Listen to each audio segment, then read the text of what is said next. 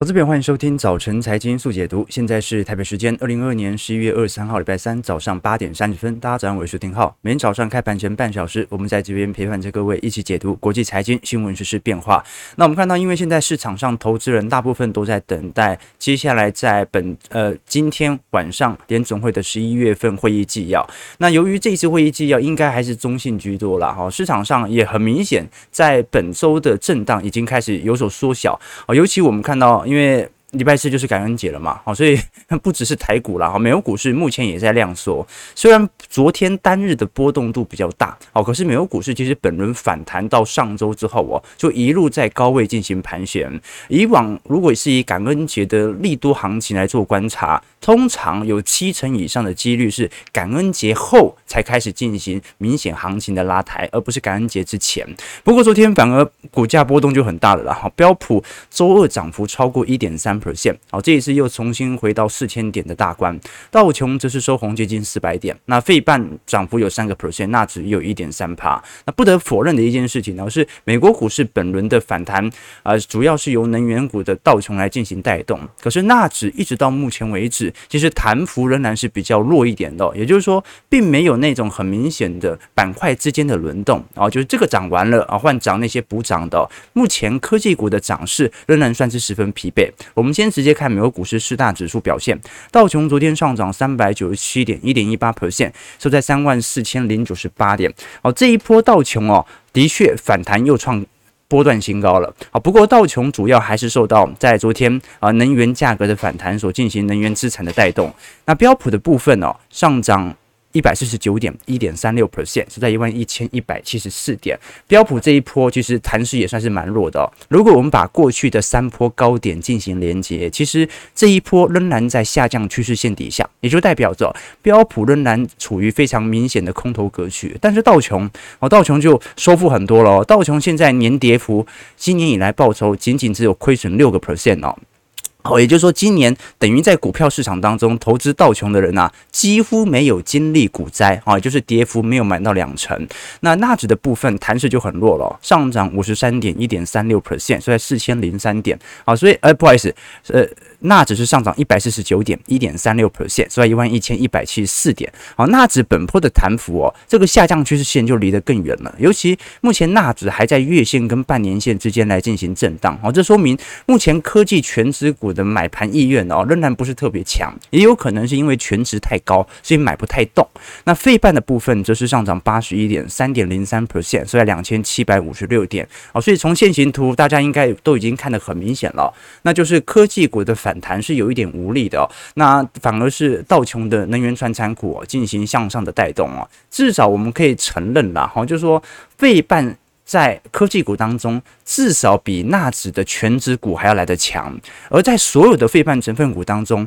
目前表现最为强劲的其实是台积电 ADR。啊，昨天台积电 ADR 又上涨了三点二七 percent，应材上涨一点八 percent，德州仪器上涨二点八，美光二点五，Intel 三点零四，高通二点八。啊，所以基本上哦，台积电作为半导体晶圆代工厂哦，昨天涨势还算是非常明显的啦。啊，其实这一波的涨势都是受到市场上明显资本家的拉抬，好，所以这一波就值得观察了。台北股市就是受到这一种哦，短短的一个十三 F 的报告哦，开始发酵啊，其实也很清楚嘛，十三 F 那是第三季的事情啊，离现在都有一段时间了，对吧？好，那现在股价开始做一个比较显著的反弹啊，台积电的股价也做了，从底部而言涨势有接近三成哦，那这些大投行。啊，不管我们过去看到的桥水、贝莱德还是波克夏，有没有可能反而选择在第四季进行调节呢？啊，这个是值得观察的。所以当然不能只看背后数据，我们更要看一下啊本身在机器层面的变化。那昨天更值得观察的一张股票哦，是因为。特斯拉的问题，好，这一次特斯拉我们看到哦，越来越多的分析师押注即将要跌破一百美元了。呃，目前我们看到特斯拉股价在过去几个交易日啊是频频的破底。哦，那虽然昨天稍微有所适度拉抬，涨了一点二 percent，可是各位如果观察过去一周的走势啊，就上一周了，其实特斯拉的股价不止频频破底，而且量也在缩，有一种恐慌性急跌的味道。那当然，这一次我们看到在本月份以来，特斯拉光是单一一档月跌幅就已经高达两成六了，所以特斯拉目前的股价从当时的最高点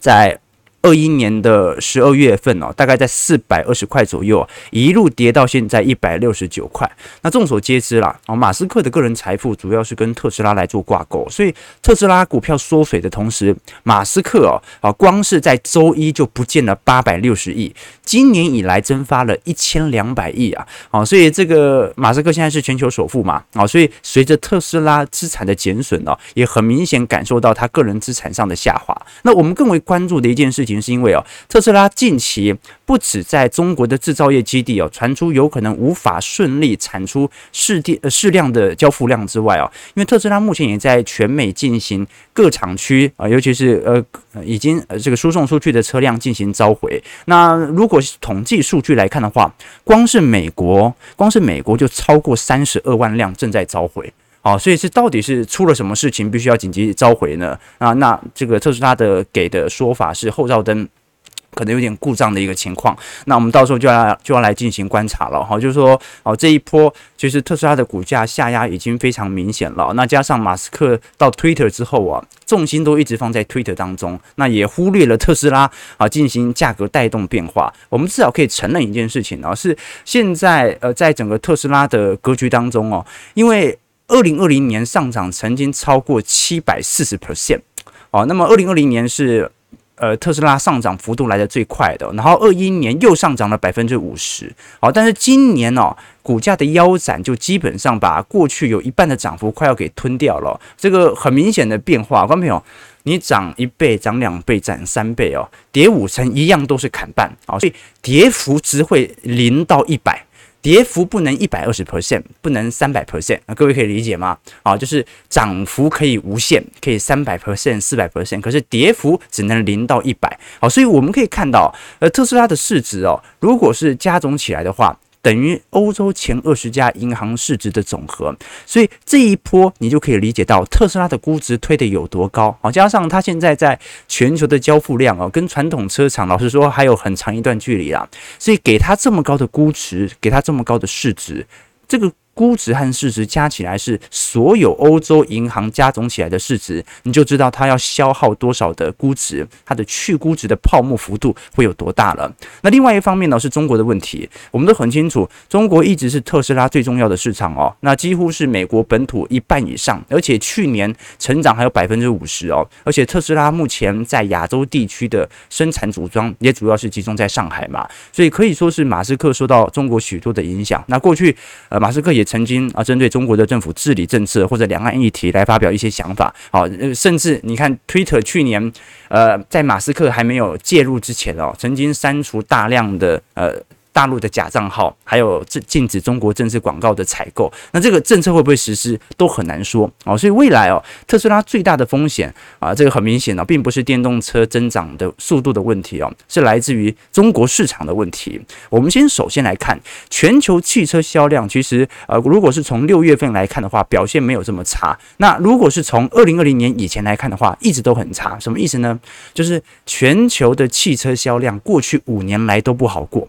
就。算是二零年和二一年呐、卖的销量也没有比一八年、一九年来得好，因为全球车市本来就饱和了。那唯一在增长的是车市当中的电动车，也就是说，我们现在看到啊，电动车的增长，它不是一个增量竞争，不是说这个饼越做越大，它是存量竞争，它在抢。原本传统燃油车的市占率啊，各位可以理解啊，这个我们讲的以前讲那个内卷化啊，讲的就是由增量竞争的经济转化为存量竞争经济啊。这增量竞争呢，是一块饼，大家越做越大，大家去抢夺海外在的市场啊，抢夺更多运运输空间啊。但是存量竞争呢，就是反正大家每个人都有一台车的嘛。我现在呢就要把你的客户给抢过来，变成使用我的车款。所以我们现在看到啊，中国车市老实说，从年初以来的表现哦，即便中国市场正在进行封城哦，还是比欧美地区还来得好。这也不意外啦，这个 因为中国人多嘛，所以汽车销量一定增长率还是比较显著的。加上中国目前推动电动车的呃政策力道算是特别显著的，所以从今年四月份上海。解封之后哦，我们看到中国刺激政策为车市带来了比较显著的动能，但问题是什么？你看到虽然中国汽车销量啊，目前啊，如果以成长速度或者实体销量啊，都已经超过了欧洲和美国，但是最大的问题其实是来自于我们过去看到的，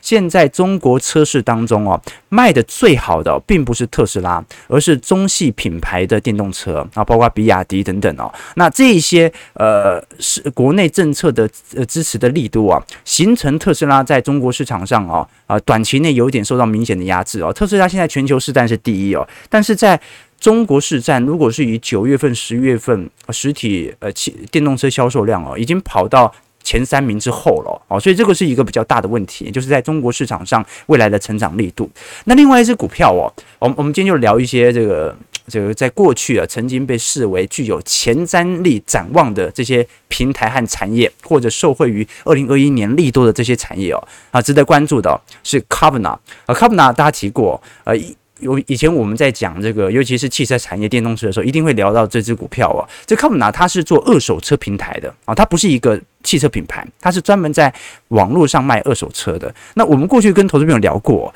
它从二零二零年三月份以来啊，到最高点呢，涨幅有多少？涨幅有一千 percent，他们一千 percent 就涨了十倍嘛。好，但是从二零二一年中旬，随着晶片啊开始到位之后，二手车价格啊开始。停止上涨之后啊，你看到这一只股票的价格，它跌幅有跌多少？跌了百分之九十八。哎，你说，哎，涨一千，跌九十八，好像跌不是特别重。关平，我们刚才讲过嘛，跌幅只能是零到一百。好，跌幅不可能超过一百，所以呢，跌幅百分之九十八。目前 Kavna 的价位早就已经远远跌破二零二零年三月份的水准了。好，最高价格它曾经来到三百七十块，现在呢只了六点九九块。好，所以光片哦，这个就是市场上周期，尤其是短期内供过于求所产生的变化。Kavna 在呃上周宣布要裁员一千五百人，大概会占总员工数的八个 percent 到十个 percent 左右。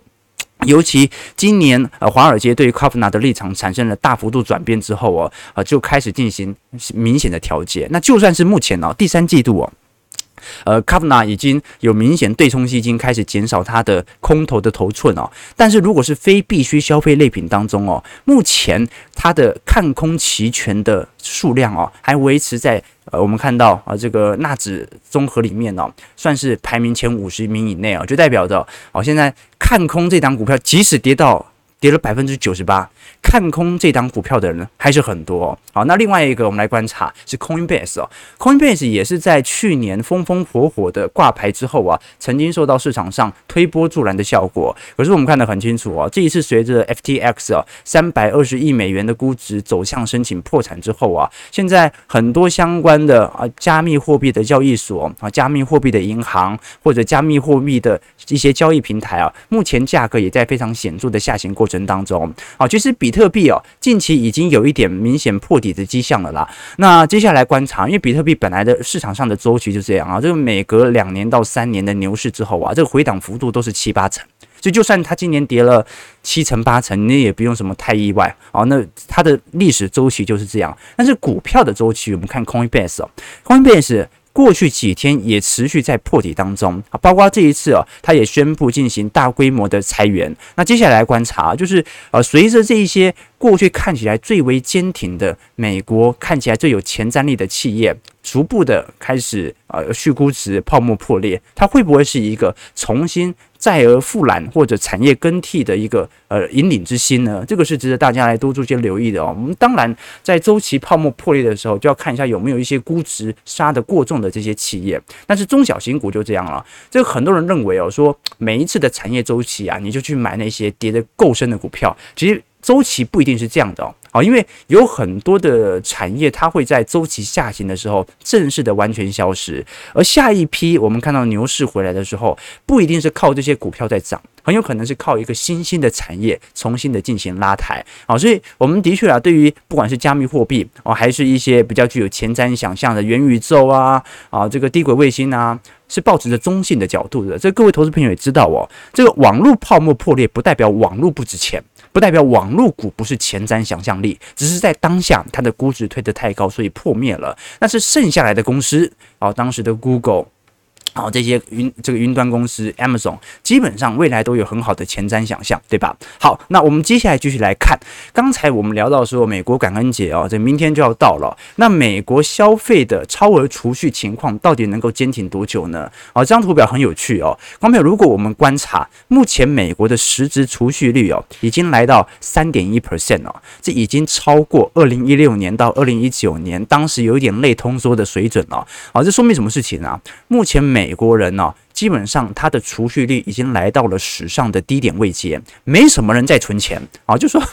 现在美国的超额储蓄哦，大概是一点二到一点八兆左右哦。那按照这个储蓄哦，呃，大概美国人啊，假设假设这个没有工资水平的话，啊，就说现在失去工作的话，大概预估平均九个月到十二个月，也就是一年以内。美国人他的现金就会完全的消耗光啊，这个我们讲的超额储蓄哦，呃，九到十二个月哦，简单来讲就是不吃不喝，呃，不是不吃不喝啦，不工作的话，他可以靠现在的积蓄活多久啊？那他们预估大概可以活九个月到十二个月哦，这其实如果按照过去历史的角度来做回测的话，已经算是非常低了。但是如果我们看一下红色线是信用卡的消费量。却是在高速的急剧增高当中，也就是说，即使现在消费有一点疲惫哦，但是信用卡的刷卡量仍然在持续增加当中。好，那就形成一个问题，因为我们昨天才跟投资朋友提到说，现在美国的刷卡量啊，已经超过了当时在二零二零年由于市场极度紧缩的水平。好，你说二零二零年为什么突然啊信用卡刷卡量急速飙增呢？那很正常啊，因为真的被封在家里，那只能用信用卡付款，你根本就没有。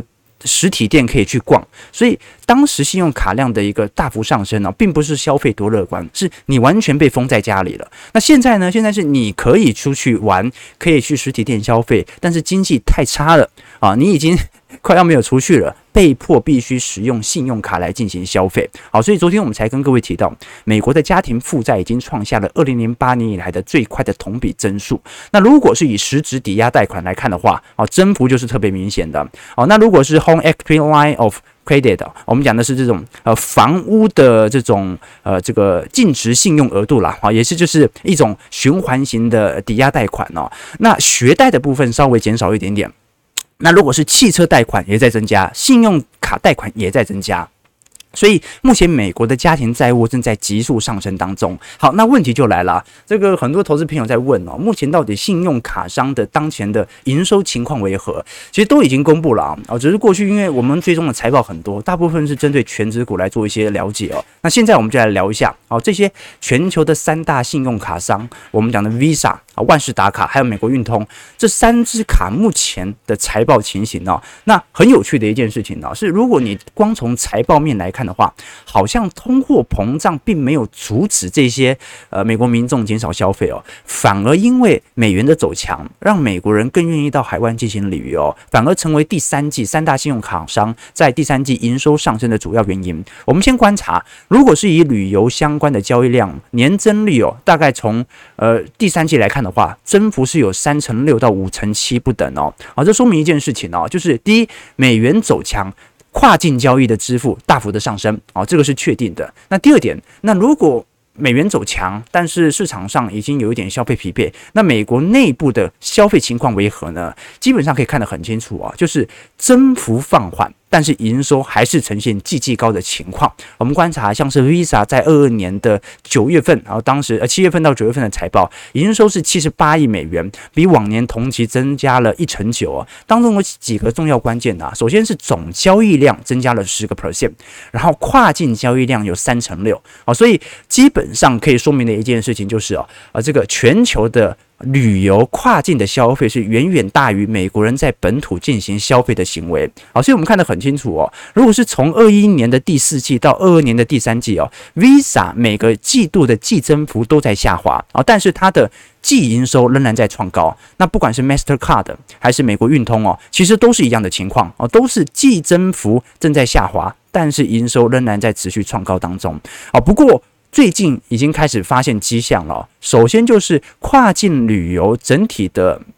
我们看到的交易量哦，其实在二二年的第二季之后啊，又开始持续的走皮。那最为明显的是美国运通，然后美国运通因为主要大部分使用美国运通是属于美国国内的消费者啊，所以它的这种旅游跨境的消费的那种增量幅度就没有这么明显了。所以接下来值得观察的一件事情就是哦，其实我们虽然看到信用卡的消费量正在持续的创高当中，好，但是哦，它并不是由于我们现在所看到的市场上那种消费极度紧。说不得不只好全部靠信用卡去借钱，这当然有一部分原因，但并不是大宗。而真实最主要的原因呢，还是来自于我们所看到在信用卡上啊，这些海外旅游、跨国旅游仍然在持续推高当前的信用卡商的财报。好，所以这个是值得观察的一件事情啊。因为照原理来说，如果它持续这种消费紧缩的状态哦，那总有一天它也不会旅游，那到时候财报衰的速度就会比较快。好，所以哦，我只能说，信用卡商可能还没有完全的反应完，哦，这种实质上由于消费紧缩所产生财报上的冲击。当然，股价可能会稍微提前反应一点点，但是财报啊，感觉反应的速速度就比较慢了。毕竟，如果你你是从零售商来看的话，很多表现都不是特别好了，像是 Target 百货，对吧？OK，好了，八点五十二分啊，的确，有钱人就是这样，我们就是。对对对，这网友说的对，说有有钱人就是每天要观察这些数据啊，才能够了解这个社会的本质哦。这个最近不是才聊到那个那个那个大 S 大 S 跟那个汪小菲的吗？啊，我我我都对这种八卦没什么好聊，只是昨天我在跟几个分析师聊啊，我说怎么可能一个床要一千两百万？哎对对，他昨天昨天提的嘛，就网上大家讨论说一张床要一千多万三百万人民币嘛，怎么可能？怎么可能？后来我遇身边好多分析师都说，床真的要买很好的哦。我看到我身边好多人哦，床真的是几十万的，这很难想象哦，这很难想象。可能是因为我年轻了，我还没办法理解说这个床有这么重要哦。对，我你像我睡最好的时候哦，我有印象以来哦，是当兵的时候。可是各位知道，那当兵那个床很烂呐，而且那个枕头也很软。其实第一次睡根本就睡不好哦，但是睡了一周之后啊。每天都睡得非常好，反而是出社会之后就就睡得不是很好的啊。这当然当然有可能是这个啊，这身体的关系啊，身体的关系啊。这往往说这电费要九万块，可能人家在挖矿嘛，可能人家在挖矿哦。为什么要聊这个？为什么要聊这个？对啊，我刚才在跟小编聊啊，就说其实有钱人哦，在思考购买东西的时候，就跟我们上周讲的时候一样啊。我们上周不是讲了吗？你一般人哦。啊，这种暴发户要炫富哦，你会去买这个呃，一买就可以知道是名牌的那种包包，比如说上面写的很大，就一定要写 LV 啊，那个标识要出来。那 GUCCI 那个这个皮带要很明显吧？可是你看到那种铂金包，它就完全几乎看不到那种商标，所以一般人其实认不太出来，只有内行的人才能够看出这个包的价格。好，所以理论上富人分两种啊，一分一种叫暴发户，一种叫做贵族。暴发户追求的是把自己和普通人普通人能够区分开来，证明自己是有钱人；而贵族是根本不在乎普通人怎么看他，他只要让这个阶层的人知道他属于这个阶层就可以了。所以。暴发户他向普通人炫耀，贵族是在向内行来做证明哦。这也就解释了我们上周跟各位提到的同一个品牌哦，如果它是越低端的类别，那个 logo 就表现得越大啊。那越便宜的 LV 包，那个 LV 的字母就越大啊。所以那如果是越高级的，它那个真实的那个 logo 就会产生的越小。所以我们才会说。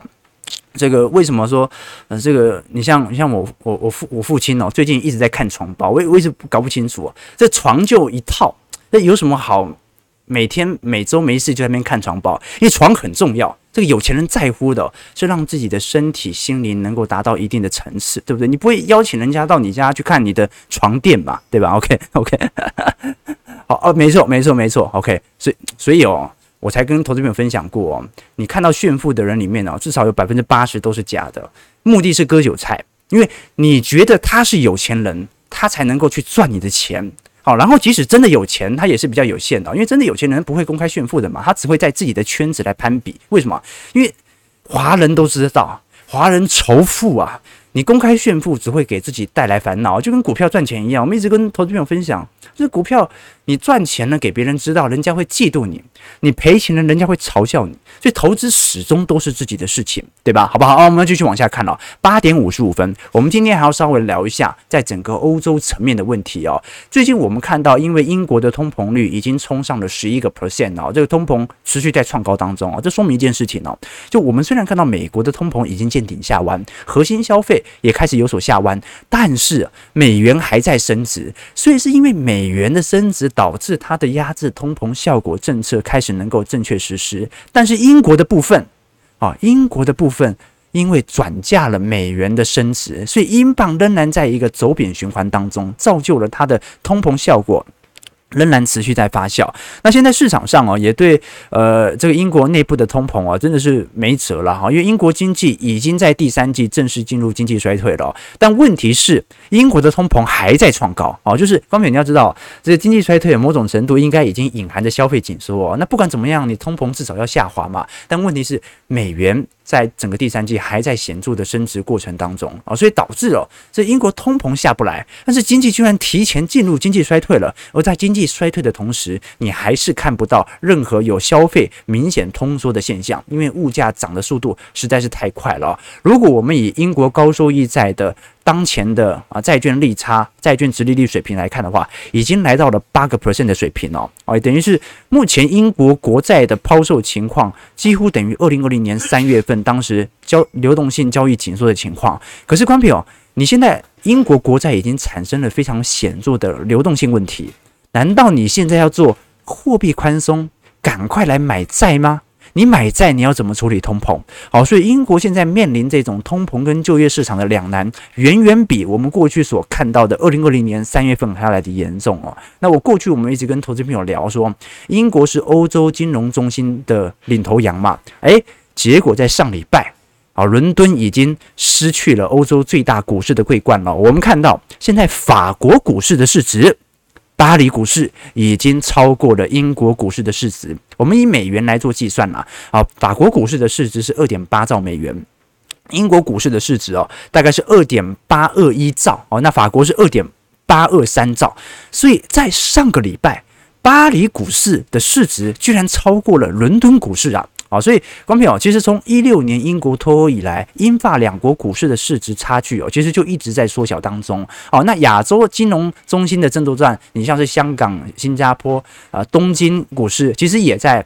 陆续的竞争当中。哦，所以值得来观察啊。啊，观众，我们过去跟投资朋友提到说，这个英国品牌哦，其实在短期内的呃市值的下压力度也是非常显著的哦。哦，呃，这张图表示刚才我们看到的黑色线是英国股票的。英国股市的市值，红色线是法国股市的市值，已经被超越了。那另外一方面呢，是法国目前当前市值的增长幅度哦，也几乎领先所有英国的重要品牌商啊，你不管是 LV 啦，还是爱马仕啊，整体市值都在大幅度的飙涨当中啊。反倒是英国的壳牌哦，或者汇丰哦，这个市值哦，都是受到整体英国权值性卖压的拖累啊。但不得否认的一件事情呢，是整个英国的情况哦啊。欧元区表现起来也没有多好啦，好，是说相对不像英国这么差。好，现在欧盟欧元区的通膨虽然没有比英国来的高，但是也来到十点六趴了嘛。哦，那最直观的原因就是来自于乌俄冲突，还有美元升值所形成的欧元贬值压力。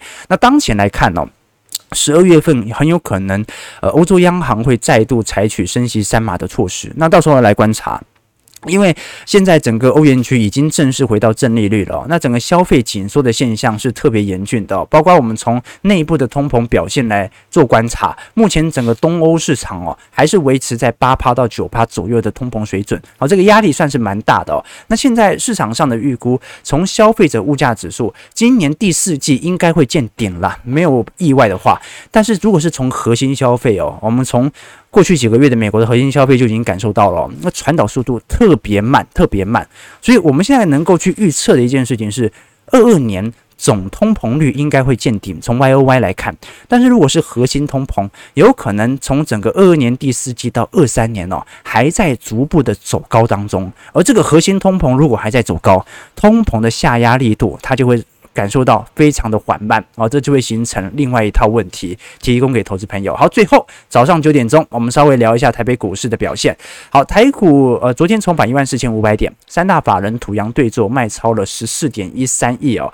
呃，我们如果观察在外资呃过去三天的卖超之后，昨天稍微适度的小买，那因为昨天费半又再度大涨，所以今天肯定会有一些系统单的买盘力道开始回归。那昨天量能其实也不是特别大了哈，这昨天中场虽然上涨九十二点哦，但是也一样，市场上明显这样说情况，台币收在三十一点二块左右，呃。成交量呢一千九百亿，那如果观察法人动向，昨天外资也就买个五亿而已哦，那投信反而开始卖喽哦，投信卖了九点二亿哦，可能买不动了，或者逢高进行调节。可是值得观察的是，外资昨天大幅买超的个股，大部分都是金融股哦，所以昨天金融股涨势蛮明显的，开发金、元大金涨幅都有两趴以上，永丰、中信、兆丰涨幅都有一个 percent。好，那因为本周是呃重要。金控的法说会嘛，包括国泰开发和富邦，哦，所以是不是有一波呃新的庆祝行情正在产生，是值得大家来多做一些留意的。但是因为不管它怎么进行资产重分类，进行净值的拉抬，那不管怎么样，它明年的股息至少都是砍半了哦，所以这个就是压力比较大的部分哦。昨天买最多的是永丰金，买了一点九万张，元大金买了一点五万张，国泰金买一万一千张，开发金买一万张，那。兆丰金买五千七百张，新光金呢买了五千三百张。那今天一样会有全值性的拉抬，到时候就来观察，啊整个外资对台北股市的动态为何了。这其实这波很明显哦，外资拉台股会涨，外资不拉台股就量缩盘在这边等你拉，那这个很明显的状态哦。那尤其最近小台有开始明显转多的迹象，那就要来观察了啊。接下来因为融资目前还是没有非常明显的增额啊，这就说明现在小。市场上还是属于少数的投机性散户在那边互相交易而已哦，所以还是某种程度还是非常极度情绪算是低落的哦，这是我的感觉啦。好，就说啊，大家大家不要觉得涨了一千五、一千六百点啊，涨了快两千点，市场有多乐观啊？其实大家还是有一种半信半疑的感觉。那这种半信半疑的感觉哦，可能还是可以支撑整波第四季在其中选举之后的反弹啊，加上。你这这礼拜六要选举嘛？礼拜四、礼拜五总不可能崩盘吧，对吧？哈，好，我们看加权指数上涨九十一点。好，今天预估量能也不大，一千八、一千九百亿。我们看一下投资朋友的几个提问。OK，这个纸箱可以换啊，这袋这倒还好。啊，五万很就很好睡了。哦，我我看我们这个，我平时录影哦，问了很多分析师哦，他们那个床都二十万、三十万的，睡这么好的床，真的会？长命百岁吗？OK OK，这个就亏特斯拉叫马斯克回去认真上班，不要整天在玩 Twitter。我也很好奇这个问题啊，你想想看呢、这个一个这么富有创造力，这个光阴似箭呐，这个时间就是金钱的人呐、啊，每天花那么多时间在发 Twitter 啊，它会让人类的进步的速度会放慢啊，是吧？OK，这个啊，所以所以考考。这美国是鼓励消费的国家，他们真的不爱存钱呐。啊，对了对了，但是我们用相对比值嘛，美国目前的储蓄率也比过去十年来的低嘛。啊，这个就是目前的状况。好了，九点零三分啊，我们今天大概叙述一下整个全球在通膨的表现和实体信用卡商的呃消费情况。哦，明后天我们来观察一下啊。最近其实港股在反弹之后啊，其实短期内的资金轮动速度还算是特别明显。不过整个亚洲市场其实本波的反弹都是特别强劲的哦。那台股之所以表现特别优异哦，那是跟十三 F 的台积电买盘效果有关。那如果扣除掉台积电，如果观察其他电子产业的库存情况为何呢？我们过几天来跟投资朋友多做一些分析和留意。如果喜欢我们节目，记得订阅我们频道，按赞加分享。我们就明天早上八点半早晨财经速解读再相见。祝各位投资朋友开盘顺利，操盘愉快。